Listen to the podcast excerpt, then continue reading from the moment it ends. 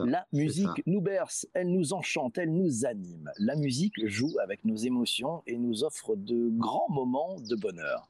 Depuis 20 ans, la musique s'est progressivement, puis profondément dématérialisée et se retrouve en ligne. Et le marché de la musique en ligne, qui est un marché incroyable, il est incroyablement bataillé. Pour y voir clair, j'ai invité notre ami Vincent, c'est l'invité de notre ce podcast. Vincent, tu aimes bien l'histoire Avant de parler des plateformes, la musique a une longue histoire de diffusion. Alors depuis quand on écoute de la musique enregistrée? Alors, euh, en fait, ça remonte ça, remonte à pas si longtemps que ça. Euh, le, premier enregistrement, alors on n'est pas sur un vrai vrai enregistrement, mais c'est la boîte à musique. on a tous une boîte à musique chez nous, on en a tous une. Et en fait, la boîte à musique, elle est née euh, 1700, 1796. Et, et finalement, c'est la première fois qu'on a une musique enregistrée qu'on peut réécouter finalement à l'infini. Alors, on est loin du streaming, on est loin du réseau, mais on n'est pas non plus encore dans l'enregistrement en live. Et pour, euh, il a fallu attendre, euh, aller 80 ans de plus, euh, un peu moins 60 ans, c'est vers 1960, je crois, que on a créé le premier enregistrement. C'était au clair de la lune, le premier enregistrement audible d'une voix. en 1900, 1960 sur un système qui avait été inventé un petit peu avant, qui s'appelait le phonotographe. Euh, inventé en 1900, en 1857 et c'est assez rigolo. Ça ressemble à, tu sais, au vieux, au vieux, euh, au vieux euh, électrophone avec le grand pavillon, mais là c'est l'inverse, c'est le son qui rentre et il y a un cylindre et en fait il y a une aiguille avec de l'encre qui écrit les formes d'ondes sur sur un sur un cylindre et donc ça c'était le premier enregistrement pardon, en premier enregistrement euh, connu. Et puis après, euh, c'est en 1877, c'est euh, bah, Thomas Edison, hein, qu'on connaît bien, qui a déposé un brevet pour le premier phonographe, celui qui est capable d'enregistrer et de restituer du son. Tu vois, donc on est en 1800. Pardon, j'ai un petit chat dans la gorge. pardon, c'est en 1877. Euh, et, donc, c'est la première fois qu'on fait un enregistrement que l'on peut rediffuser derrière. Et il a fallu attendre pas si longtemps, hein, euh, mine de rien, une dizaine d'années, 1887, pour, euh, pour avoir le premier disque, le premier disque qui ressemble à un disque vinyle. C'est un 78 tours en zinc avec de la cire dessus. D'ailleurs, c'est marrant parce que quand on, quand on grave un, vinyle aujourd'hui, le, premier, le master, hein, ce qu'on appelle, c'est aussi de la cire. Donc, c'est resté dans, dans ce format-là donc en, 1887, et c'est là vraiment qu'est né, euh, qui a commencé. Alors quelques années après, il a fallu euh, attendre une vingtaine d'années pour que ça vienne, une trentaine d'années pour que l'industrie musicale euh, enregistrée finalement devienne quelque chose de plus global. Ouais, bah, bah, écoute, passionnant. Euh, ça me fait penser un peu à le Alain Decaux, mais ceux qui ont moins de 20 ans connaissent absolument pas. Et puis, tu nous as parlé d'un format que, que j'ai connu. C'était le 78 tours aussi avec le pavillon, la grosse aiguille sur le truc de cire. Enfin, c'était il y a très, très, très, très longtemps. Alors, au final, Vincent, quels sont les, les supports d'enregistrement qui, qui ont le mieux marché dans l'histoire? Alors, bah, il y a eu, euh, il y a eu donc le, le, le vinyle dont, je parlais tout à l'heure. Après, il y a eu les magnétos à bande. Euh, je ne sais pas si vous vous souvenez, ces gros magnétos avec des bandes qui défilent, euh, qui, font des, dizaines et des dizaines de mètres, et, donc là qui permettent d'enregistrer, de diffuser le son, et puis qui a donné naissance à la cassette. Après, qu'on connaît tous, qui est arrivé en 1963. Donc, tu vois, c'est assez récent. Là, on est vraiment dans, l'émergence bah, de la musique écoutable partout parce que finalement le vinyle c'est pas quelque chose que t'emportes. Alors que là, là, tu peux, c'est une forme de liberté d'écoute de musique et, euh, donc l'émergence aussi de toute une industrie euh, musicale euh, qui permet de, voilà, bah, qui, qui s'est, qui s'est diffusée après avec euh, différentes innovations dans la cassette euh, après avec les auto-reverse pour ceux qui se souviennent. C'est assez, assez rigolo. Et, euh, et après bah, il y a eu le CD en 1981 il y a eu une tentative avec le mini disque également. Et puis 1997 un truc qui va tout changer. Euh, c'est l'arrivée de euh, alors 1993 d'abord euh, l'arrivée du MP3 et 1997 l'arrivée de Winamp pour ceux qui se connaissent qui connaissent qui est alors j'ai pris comme comme référent parce que c'est le premier lecteur qui intègre le format MP3 et, et qui va changer sur, PC c'est ça hein. sur PC c'est sur PC, ça, et et qui va changer avec ses skins personnalisables et qui va changer euh, euh, bah, finalement toute la manière d'écouter de la musique. On va avoir envie de télécharger de plus en plus de musique. Ce format hyper compressé, en fait, ça marche exactement comme le téléphone, hein, comme le format de téléphone. On va euh, aller chercher, un, enlever toutes les fréquences inutiles, toutes les infrabasses, tous les tous les hyper aigus, pour aller rechercher une fréquence écoutable et sans distorsion. Euh, donc en fait, le MP3, c'est un format audio qui est dégradé, mais qui la dégradation ne s'entend pas à l'oreille et qui permet de diviser à peu près par, euh, aller globalement par 5, 5 6 le, et, plus si on va vers des formats encore plus compressés, la taille du fichier. Donc ce qui a permis derrière de les échanger avec Internet qui était arrivé entre temps. Napster est arrivé, c'est ça? Et ouais, Napster est arrivé la, première, le, le, premier outil qui permet de partager des fichiers, alors avec euh, tout le piratage qu'il y a eu euh, à ce moment-là. Euh, et, là, l'industrie du disque s'est dit, oh là là, vers quoi on va? On va complètement s'effondrer. Euh, les artistes ont vu le, piratage augmenter, mais de manière phénoménale. Et là, on a eu très très très très peur parce que bah, on l'a tous testé. On avait tous euh, des dizaines des dizaines d'albums qu'on n'achetait plus et qu'on téléchargeait ou alors que les copains nous passaient. Et, euh, là, là, l'industrie a eu très très peur et elle a commencé à s'effondrer. le vinyle déjà avait commencé à perdre, le CD a commencé à perdre également. Et là, ça a été grosse grosse réflexion pour se dire mais qu'est-ce qu'on fait maintenant? Et il y avait d'autres plateformes avait Casa à l'époque, il y avait euh, LimeWire, il y avait Nutella qui est tout ça qui a, émergé. Et là, euh, là, qu'est-ce qui va se passer maintenant? Et il y a un truc qui est arrivé, l'iPod 2001.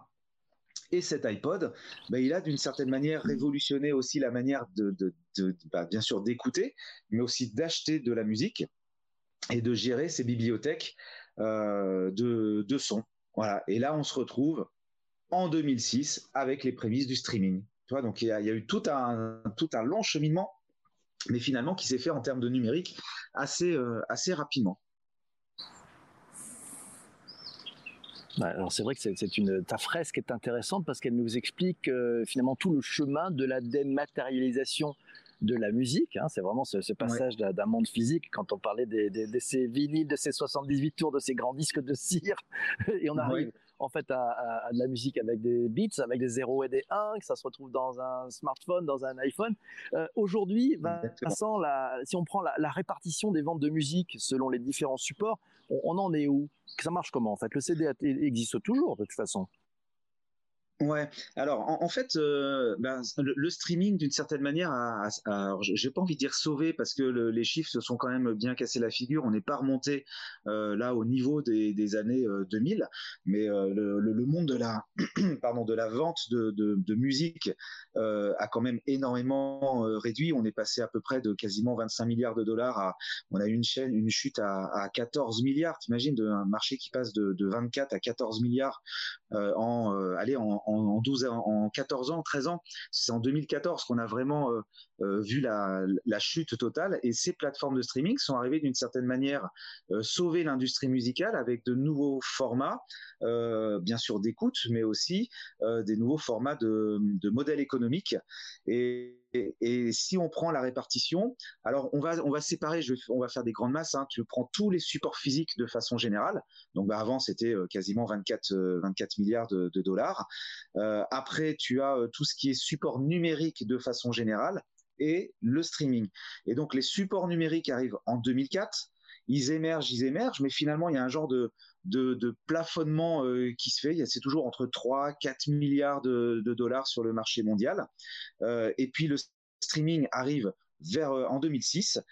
au début très très très marginal jusqu'en 2010 et puis en 2011 on voit que ça augmente ça augmente et là il y a, une bascule qui se fait en euh, allez 2000, 2015 euh, où, euh, où le streaming et le support numérique dépassent le support physique.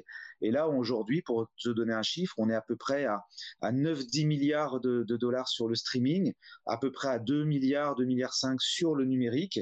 Et le support physique, c'est c'est un peu moins, c'est autour de 4 milliards. Et puis après, il y a d'autres choses, il y a les droits voisins les droits qui sont dédiés aux jeux vidéo, au cinéma, euh, aux publicités, euh, là qui, représentent euh, à peu près 3 milliards de 3 milliards de dollars. Voilà. Alors, et alors, donc en pourcentage, ça fait quoi? Globalement, c'est plus de 50%, hein, c'est ça qui est, qui est, sur le streaming largement, c'est ça? Ouais, Largement, on fait aujourd'hui deux fois plus, euh, deux fois plus de streaming que de support physique. Alors c'est intéressant parce que le support physique existe toujours, mais il, il, se casse la figure. On doit être à peu près à euh, ouais, je, je, te dis à peu près 9 milliards sur le streaming, 2 milliards sur, sur d'autres supports numériques, et puis 4 milliards sur le, sur le support euh, physique. Donc il y a quand même une résistance de, des supports physiques de façon générale, mais qui, euh, tend à se réduire là d'année en année. Hein. On, doit perdre à peu près, ça allait 4-5 milliards par 0,4 à 0,5 milliards par an sur le support physique. Et puis ça, va, plafonner après parce qu'il y a encore des collectionneurs de vinyle, euh, cassettes. Alors là, ben non, euh, c'est mort. Mais euh, voilà, encore un peu de CD, encore un peu de quelques supports marginaux autour. Voilà. Alors, ce streaming a changé aussi tout le modèle d'abonnement. C'est-à-dire qu'il n'y a, plus, enfin, on est sur abonnement, il n'y a plus d'achat en fait, hein, quasiment. C'est-à-dire à part les, quelques collectionneurs de, de, vinyle, et, c'est bien d'écouter un vinyle parce que ça croustille dans les oreilles. Euh, on est sur un marché d'abonnement où finalement tout le monde est, locataire de la musique euh, et un locataire euh, qui remet au pot tous les mois. donc finalement, qui consomme quand même beaucoup plus son budget musique a finalement augmenté par rapport à, à avant, parce que finalement on laisse tous 14 15, 20 euros euh, par mois de musique, c'est peut-être pas ce qu'on achetait auparavant. Ça a changé aussi, ça. Ouais, alors, bah, tu as, plusieurs modèles parce que là, euh, il y, a, des modèles payants, mais tu as des modèles gratuits. Tu peux écouter euh, des heures de musique sur, pardon, sur YouTube ou sur, euh, ou sur Deezer euh, ou sur Spotify, euh, tu auras de la pub, bien sûr. Donc là, à ce moment-là, le modèle économique, c'est de payer par la pub. Et puis, quand c'est pas la pub qui paye, il faut que ce soit un abonnement physique, un abonnement, pardon, réel et, financier. Donc, tu vois, j'étais même un petit peu en dessous tout à l'heure parce que j'ai regardé mes notes rapidement. On est à 12 milliards de dollars. Donc, il y a, eu un, pic en plus ces deux, dernières années. donc, oui, tu as différents modèles. Alors, si on regarde l'ensemble des plateformes, globalement sur le marché euh, mondial à fin 2020 tu as Spotify qui, prend le lead. Euh, Spotify c'est 34% euh, de part du marché. Après tu Apple Music à 22 après, tu as Amazon qui prend aussi beaucoup de parts de marché très rapidement. Euh, et puis, tu vas retrouver, euh, par exemple, YouTube, c'est 5% des parts du marché. Et les autres, c'est euh, c'est 1, 2, c'est, c'est, pardon, c'est 13% de parts de marché. Et là-dedans, on va retrouver Deezer qui, forcément, est un peu plus marginal par rapport au reste. C'est Spotify qui prend vraiment le, qui prend vraiment le, le lead. Aujourd'hui, tu as quasiment 360 millions d'abonnés au streaming euh, dans le monde. 300, un peu plus de 360 millions d'abonnés, toi, d'abonnements payants autour de 10 euros, 15 euros selon ou un peu moins, selon le, format que tu prends. Voilà, en France, Deezer, Deezer euh, arrive à bien se battre puisqu'il a 38% de part de marché. Spotify un petit peu moins et Apple Music euh, encore un petit peu moins. Ouais, donc Apple Music est pas du tout leader. Hein. C'est autant sur les podcasts ils sont encore leaders, mais euh, pas tout à fait sur la musique. Une question euh, sur, sur la, cette, finalement cette transformation euh, vers le numérique avec la musique, ça a été utile ou pas au marché de la musique? En fait, c'est vraiment la, la vraie question stratégique. Ça a été utile ou pas? Bah alors, si, si, tu regardes purement les, chiffres, tu peux te dire que oui, parce qu'on a frôlé la catastrophe en 2014 où tout s'est effondré. À partir de 2015, on, le marché de la vente de musique euh, reprend euh, reprend du galon et finalement, tu vois, en en, en, en en six ans, on a repris, euh, on a repris 6 milliards d'euros. On, va arriver quasiment euh, au, pic de 2000, 2001 ou euh, avec les supports physiques. Donc, d'une certaine manière, oui, ça a sauvé l'industrie musicale, mais en revanche, en termes de modèle économique, ça a tout changé. En tant qu'artiste, c'est plus du tout la même chose aujourd'hui. Par contre, euh, et ça c'est un petit peu plus dur euh, à mesurer, mais c'est euh, réel.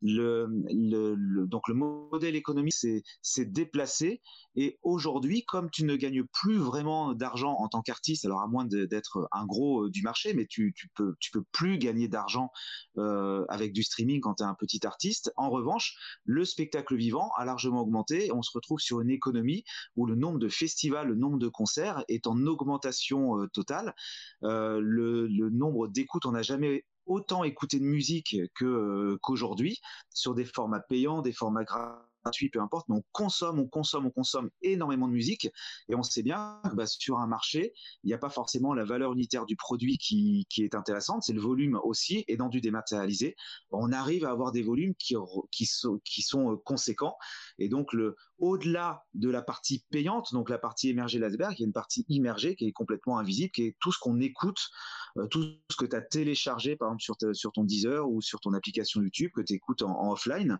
Et, oui, donc on est dans un marché où la musique est omniprésente, beaucoup plus qu'avant.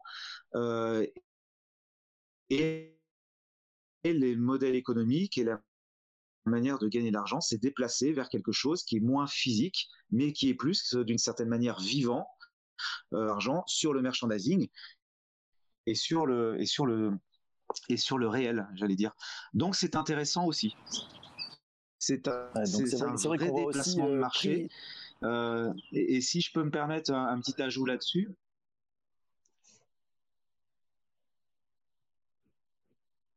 Allô? Alors je...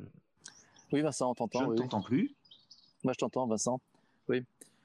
Ah, Vincent, moi, je t'entends. ça, y est, je t'ai retrouvé. J'ai retrouvé les autres. C'est bon, retrouvé. ok. C'est bon, c'est bon, on, est bon. Vas-y, je te laisse finir. donc tu disais, pardon? Oui, je voulais te lancer. Euh, on, voit bien que le, spectacle. Non, je, disais, il y, a un truc qui est intéressant. Hein. Oui, en fait, il y a un décalage de son. Je suis désolé. Alors, du coup, je, ah, vais jusqu'au bout, bout, de ma phrase. Vas-y, je te laisse finir. Euh, en fait, ce qui est intéressant, ce qui est intéressant dans, tout ça, c'est que et qui peut euh, nous inspirer nous en tant que créateurs d'entreprise, entrepreneurs, c'est que aujourd'hui il y a un vrai marché sur le marché de la diffusion. L'avant où c'était le support physique qui gagnait de l'argent, aujourd'hui c'est la diffusion. Et ceux qui gagnent de l'argent sont plus les producteurs, ce ne sont plus les artistes, ce sont les tuyaux qui sont entre les deux, ce sont les gens qui diffusent. Et c'est hyper intéressant de dupliquer ça dans d'autres modèles, parce qu'il y a d'autres modèles économiques dans lesquels c'est la diffusion qui gagne de l'argent et c'est plus le créateur ni le producteur c'est assez intéressant de, voir cette évolution de modèle économique qu'on peut déplacer dans d'autres secteurs et d'autres industries. Tu, as une idée de combien gagne un, artiste euh, avec la vente en ligne versus les, supports physiques? Sa, rémunération, elle a, baissé en pourcentage, mais ça, a grandi parce qu'il y a plus de, bassins d'audience. Euh, comment ça se passe? Et oui, alors tiens, on, va faire un petit jeu. Tu, te souviens du morceau qu'on a fait la semaine dernière? Euh, eh ben, Combien d'écoutes il faudrait Combien d'écoutes il faudrait pour que je gagne de l'argent ou que si tous les deux on produisait ce morceau, on gagnait un peu d'argent? Pour gagner l'équivalent d'un SMIC, euh, tu vois, ne serait-ce que pour gagner un SMIC sur ce morceau, il faudrait alors, euh, j'ai presque envie de te poser la question, mais je pense que tu trouveras pas. Ça dépend des plateformes. Sur euh, YouTube, il faudrait quasiment 2 millions d'écoutes du morceau pour que je gagne ou pour qu'on gagne ensemble un SMIC. 2 millions d'écoutes. Donc c'est énorme. chacun ou un SMIC à se partager? Non, un SMIC, à, deux à se partager. À deux, et je t'expliquerai après comment on va le partager, parce que moi, en tant qu'artiste, je vais, je vais toucher des cacahuètes. Toi, tu vas te faire un petit peu plus d'argent euh, sur moi, mais en tant que producteur, mais tu, vois, je vais découper après tous les prix. Mais 2 millions d'écoutes, et il faudrait que ce soit tous les mois pour que je gagne un SMIC par mois. Donc c'est quasiment impossible. Euh, il y a d'autres, ou alors faut être un, gros gros. Alors les modèles économiques changent selon les, les autres plateformes. Sur Spotify, il faudrait 300 000 écoutes. Sur Deezer, il en faudrait 200 000. Sur Apple Music, il en faudrait 180 000. Sur Amazon Music, il en faudrait 328 000. Sur Napster, qui existe euh, encore sur les formats payants, il faudrait 70 000. Alors, si je, euh, transforme ce chiffre-là et que je, le transforme par, nombre d'écoutes, combien on gagnerait? Sur un million d'écoutes, eh ben en fait, donc les modèles, tu vois, sont pas les mêmes. Si ce morceau est écouté un million de fois, on va gagner 740 dollars sur YouTube, euh, 3970 dollars sur Spotify, 6000 dollars sur Google, 7400 dollars sur Amazon et 7830 dollars sur Apple. Donc c'est Apple qui rémunère, alors pas le mieux parce qu'il y en a d'autres qui rémunèrent encore mieux au-dessus, euh, mais Apple rémunère très bien par rapport à YouTube qui est le, perdant. C'est on gagne 10 fois plus d'argent sur Apple que sur YouTube. Mais par contre, il y a beaucoup plus d'écoutes sur YouTube que sur Apple parce que tu peux diffuser ton clip, etc. en plus. Hmm. Donc tu vois, euh, c'est pas euh, simple pour, un artiste, euh, c'est vraiment pas simple de gagner sa vie. C'est-à-dire qu'il faut y aller, il faut y aller, faut envoyer un paquet, il faut avoir beaucoup de vues. ils, font comment ces artistes pour gagner leur vie actuellement? Parce qu'ils font pas tous un million d'écoutes eh par ben, mois. Hmm ils, font de la scène, ils font de la scène parce que euh, c'est pareil, euh, tu vois, bon, je compare à d'autres métiers que je, connais, que je fais, mais sur la conférence ou, le livre, euh, c'est pareil, on dit qu'écrire un livre, c'est la carte de visite la plus chère, mais par contre, tu te rémunères sur tes conférences.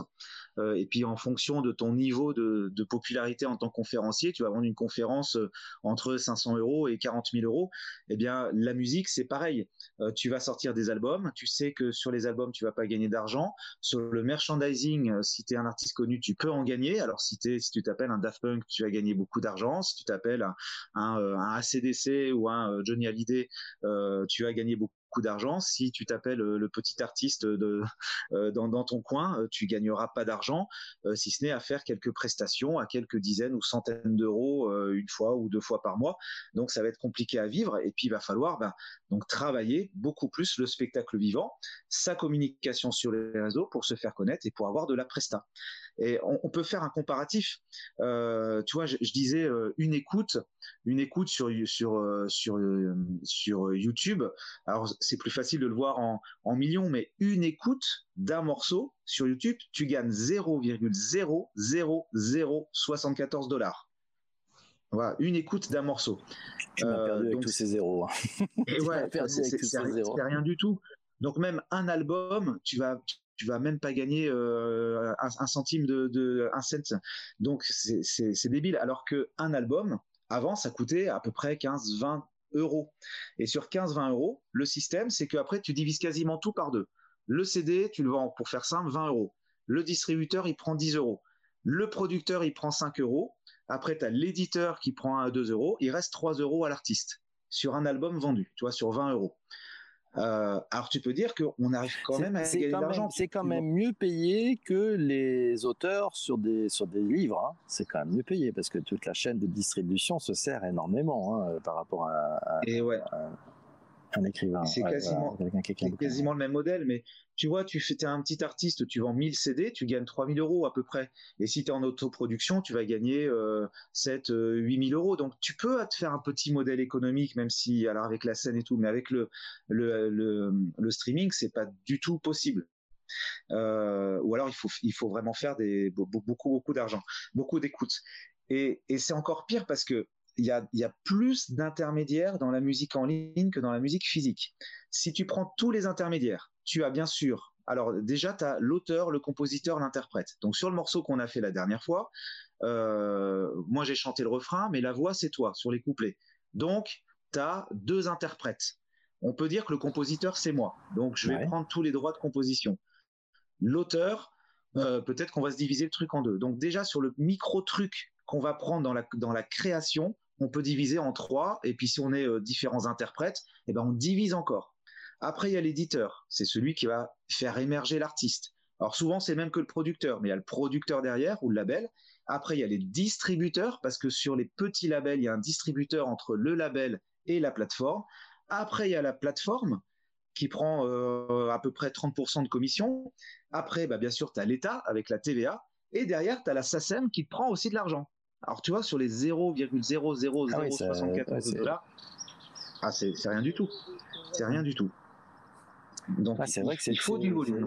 Il faut du volume. Il faut trouver dans ton système économique d'autres sources de revenus, si j'ai bien compris, hein, avec effectivement les produits dérivés, les concerts, enfin tout ce que tu peux trouver autour qui permet effectivement d'amener un complément et c'est la totalité de ces, finalement, ces layers, ces étapes, ces échelles, ces, ces, sujets supplémentaires qui vont permettre de rémunérer correctement l'artiste. Ça m'ouvre quand même un truc et on va finir l'enregistrement de ce, cet épisode du podcast et on continuera la conversation avec celles et ceux qui sont présents avec nous sur YouTube, Twitter et Twitch.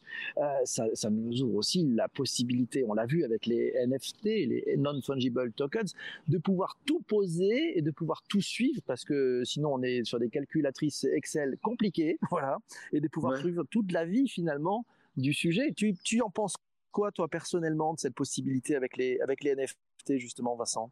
Alors, j'ai bien écouté ton, ton podcast euh, d'hier euh, et, c'est intéressant. Alors après, je me dis que euh, et, je pense que c'est un peu ce qui était ce qui était mis en, en, filigrane de tout ça, c'est que il faut quand même avoir une notoriété. Enfin, moi, si demain je j'ai j'ai zéro notoriété en tant qu'artiste, je crée un, morceau et je le vends en NFT, je suis pas sûr de faire beaucoup d'argent.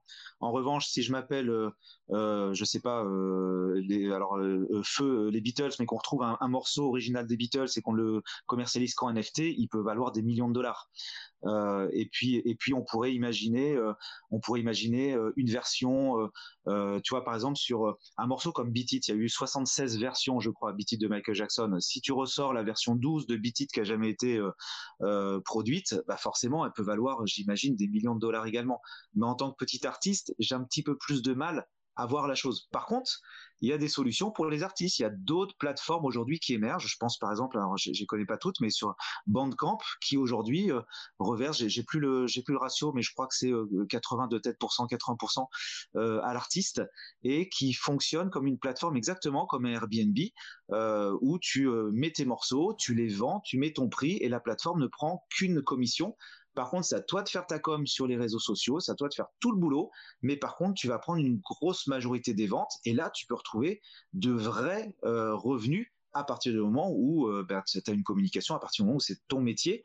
Donc, il faut bosser, mais tu as moyen de vendre des choses euh, quand même et de gagner de l'argent. Toi, il y a des modèles économiques qui évoluent aujourd'hui, qui émergent et qui vont peut-être donner naissance à quelque chose de nouveau et, et obliger le marché à se, réformer. Tu as, Deezer aujourd'hui qui teste une rémunération euh, selon le, nombre d'écoutes réelles.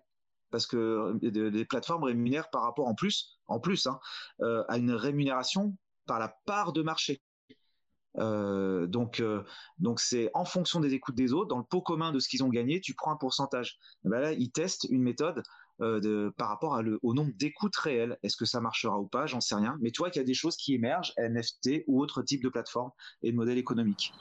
Super. Mille merci Vincent, génial. C'était comme toujours passionnant. On a parlé du marché de la musique dans cet épisode du podcast. Je te donne rendez-vous pour un prochain épisode. Merci à toi de nous avoir écoutés jusqu'ici. Si tu as apprécié ce podcast, tu n'hésites pas, tu mets allez, un super commentaire, tu le partages avec celles et ceux qui sont dans tes réseaux sociaux. Il y a un petit bouton qui te permet de le faire sur ton application de podcast préférée. Voilà, oui, il est là, il est là. Tu appuies là et hop, tu partages et tu dis c'était génial, j'ai appris plein de trucs. Écoutez cet épisode. Voilà. À très vite. On se retrouve demain matin pour un nouvel épisode. Ça sera à propos du Before de Vivatech. Voilà, je vais inviter les membres de la rédaction à venir nous donner leur point de vue, ce qu'ils attendent de cette édition spécifique de Vivatech 2021, une édition en hybride. Ça sera passionnant. À très très vite. Ciao.